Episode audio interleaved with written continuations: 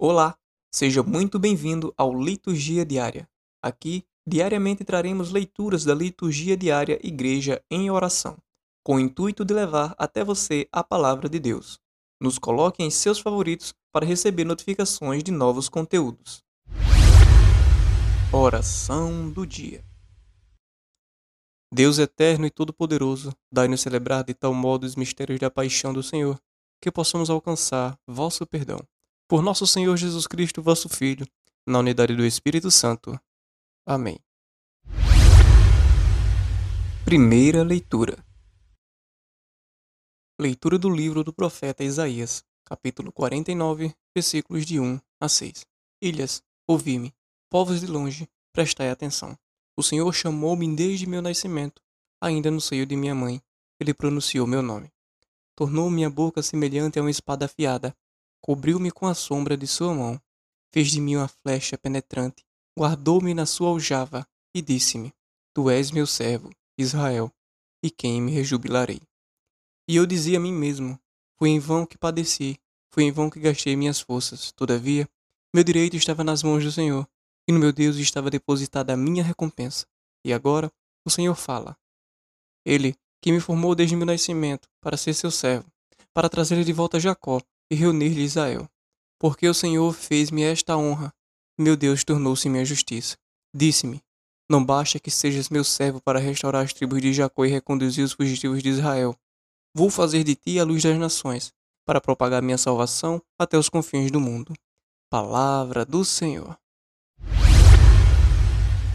Salmo responsorial. Salmo responsorial 70, 71.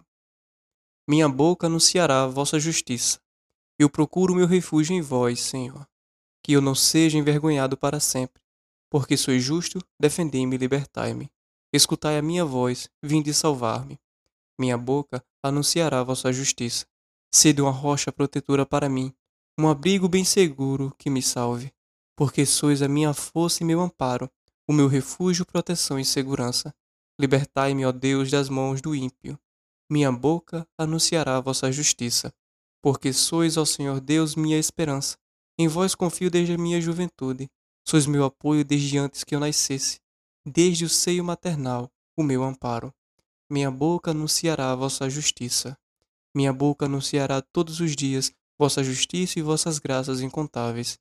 Vós me ensinastes desde a minha juventude, e até hoje canto as vossas maravilhas. Minha boca anunciará a vossa justiça. Evangelho Proclamação do Evangelho de Jesus Cristo, segundo João, capítulo 13, versículos de 21 a 33 e de 36 a 38.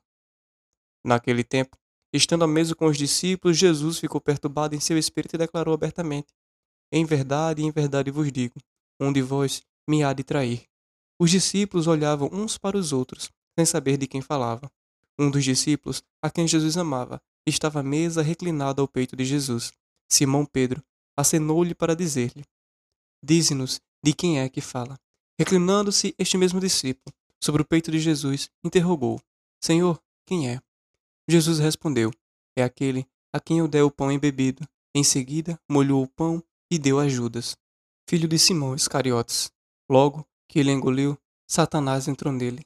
Jesus disse-lhe: Então, o que queres fazer? Faze-o depressa.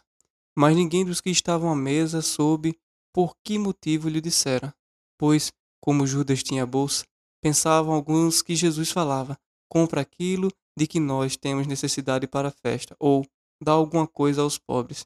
Tendo Judas recebido o bocado de pão, apressou-se em sair, e era noite. Logo que Judas saiu, Jesus disse: Agora é glorificado o Filho do Homem e Deus é glorificado nele. Se Deus foi glorificado nele, também Deus o glorificará em si mesmo, e o glorificará em breve. Filhinhos meus, por um pouco apenas ainda estou convosco. Vós me haveis de procurar, mas como disse aos judeus, também vos digo agora a vós: para onde eu vou, vós não podeis ir. Perguntou-lhe Simão Pedro: Senhor, para onde vais? Jesus respondeu-lhe: Para onde vou, não podes seguir-me agora, mas seguir-me-ás mais tarde. Pedro tornou a perguntar: Senhor, porque te não posso seguir agora. Darei a minha vida por ti. Respondeu-lhe Jesus: Darás a tua vida por mim. Em verdade, em verdade te digo: não cantará o galo até que me negue três vezes. Palavra da salvação. Reflexão sobre o Evangelho. Judas é conhecido até hoje como símbolo de traição. Assim dizemos: ele é o Judas, pois está nos traindo. Ela é a Judas, uma traidora. Jesus até tentou evitar que Judas seguisse com seu plano covarde de traí-lo. Mas isso foi em vão. Logo que Jesus lhe deu o pão molhado, o demônio se apoderou de Judas e este foi entregar Jesus aos soldados por 30 moedas. O mundo não gosta de traidores. Todos nós repudiamos que de uma hora para outra começa a nos trair. O pecado é uma traição da nossa parte para com o Pai, que nos amou e nos ama de verdade, e nunca nos engana, nunca nos trai. Assim como Judas escolheu o dinheiro, nós também podemos escolher seguir ao nosso egoísmo. É triste pensar que dentro de cada um de nós existe um santo e um traidor. Isso porque temos dentro de nós duas forças: uma que nos chama a praticar o bem e outra que nos arrasta para o mal. Para vencer a nossa tendência de praticar o mal, nós precisamos rezar muito, vigiai e orai. O espírito está preparado, mas a carne é fraca, disse Jesus, para que não sejamos traidores, para que não pequemos. Nós somos fracos e podemos cair a qualquer momento. Por isso precisamos estar revestidos do poder de Jesus e prestar atenção nas pequenas quedas, pois elas podem se avolumar. Elas podem crescer e sem menos esperar, estamos pecando para valer. E infelizmente, pode acontecer que uma mulher ou um homem de Deus que hoje vive a graça da santidade pode vir a cair em pecado muito grave e se esquecer completamente de Deus. Por isso Jesus recomendou vigiai e orai. A oração nos fortalece contra as investidas do inimigo. O próprio Paulo confessou que o pecado estava ameaçando, quando disse: Não faço mais o bem que quero, mas o mal que não quero. Porém, Paulo superou esta fase. Venceu o pecado e continuou seu trabalho sob o olhar de Deus. Assim também devemos fazer todos nós. Muitas vezes nós pecamos por causa dessas nossas amizades, por influência de nossos amigos, e isso acontece principalmente na nossa juventude. Para não passar por bobinhos, os jovens seguem a orientação dos outros jovens e pecam. Rezemos pelos nossos jovens. Jesus instruiu os discípulos no que eles iriam dizer ao dono da casa escolhido para receber o Mestre com seus discípulos, para celebrar a Páscoa. O Mestre manda dizer: O meu tempo está próximo. Vou celebrar a Páscoa em tua casa, amigo. Jesus quer celebrar a Páscoa em sua casa, em sua companhia e na companhia de seus familiares. Ele não só quer passar a Páscoa em sua casa, como também quer permanecer nela por tempo indeterminado. E nada é melhor que viver ao lado do Filho de Deus. Páscoa é a passagem da vida de pecado para uma vida de estado de graça. Deste modo, Páscoa é a mudança de vida, é a conversão, é voltar aos braços do Pai, o qual Ele está sempre nos esperando para nos abraçar. Páscoa é a passagem do pecado para uma vida de estado de graça. É a passagem da morte para a vida. E com Jesus foi assim. Ele permitiu que o matassem. Porém, ele não continuou morto.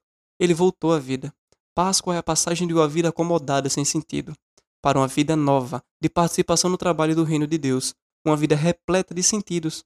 Prezados irmãos e irmãs, que a nossa Páscoa não seja apenas mais uma Páscoa, com almoço na companhia de familiares, mas sim seja a melhor Páscoa que passemos até hoje, onde celebremos juntos a ressurreição de Jesus e também a nossa ressurreição pessoal, pois podemos hoje estar mortos para Deus e voltamos a viver a vida de graça, nos preparando para um dia alcançarmos a eternidade.